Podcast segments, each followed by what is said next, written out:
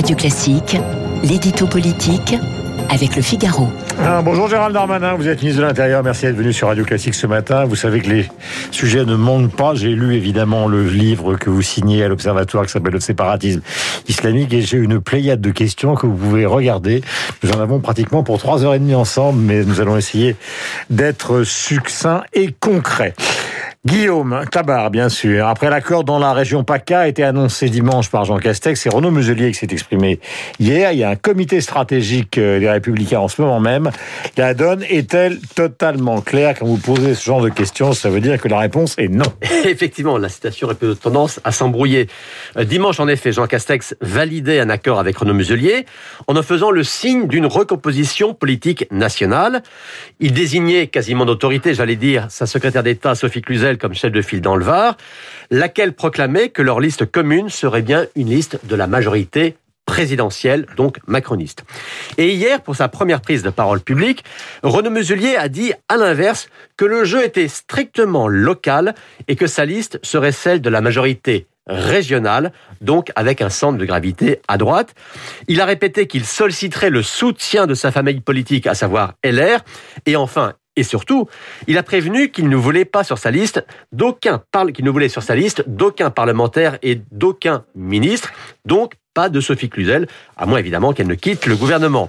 Bref, on a un même accord assumé de part et d'autre, mais une conception et des conceptions différentes, sinon incompatibles. On a comme l'impression que tout cela s'est fait de manière un peu précipité que Renaud Muselier n'était pas forcément au courant de la manière dont le Premier ministre allait présenter les choses. Euh, il va leur falloir préciser très vite les termes de leur contrat de mariage. L'embarras ne reste-t-il ne reste-t-il pas principalement pour la droite bah Si, évidemment. Et cet embarras va s'exprimer dès ce matin avec la réunion des différentes instances de LR. Euh, la droite non macroniste n'a le choix qu'entre des mauvaises solutions. Elle peut exclure Muselier, mais ça n'a jamais porté chance à un parti d'exclure. Votre invité ce matin est bien passé pour le savoir. Lui qui avait été exclu de LR pour avoir rejoint Emmanuel Macron.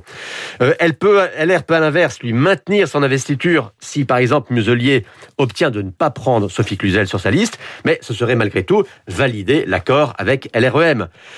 Autre solution, investir une autre liste avec David Lisnard ou Jean Leonetti, mais ça voudrait dire une offre de droite encore plus fragmentée, donc quasiment aucune chance de victoire. LR peut enfin ne plus soutenir Muselier, mais sans investir d'autres listes en PACA, mais ça revient à laisser LREM empocher seule une éventuelle victoire. Euh, donc oui, dans une région où elle s'appuyait sur un sortant solide, la droite se retrouve, quoi qu'il arrive, en difficulté. Elle subit euh, une sorte de réplique du séisme de 2017. Le RN est-il le vrai gagnant de cette opération? Point d'interrogation, vous répondez. Bah, écoutez, par définition, on ne le saura que le 27 juin au soir, mais en tout cas, au RN, depuis dimanche, on se réjouit. Puis vous savez quand même, toutes ces tractations, ce mélange de poker menteur et de jeu d'appareil, ça ne donne pas forcément une très très bonne image. Euh, un vent s'est levé hein, dans sur la région sud, mais pour tout le monde, ça pourrait être un Mistral perdant. Et il est 8h15 minutes. Euh, Guillaume Tabar, donc, euh, était sur l'antenne de Radio Classique.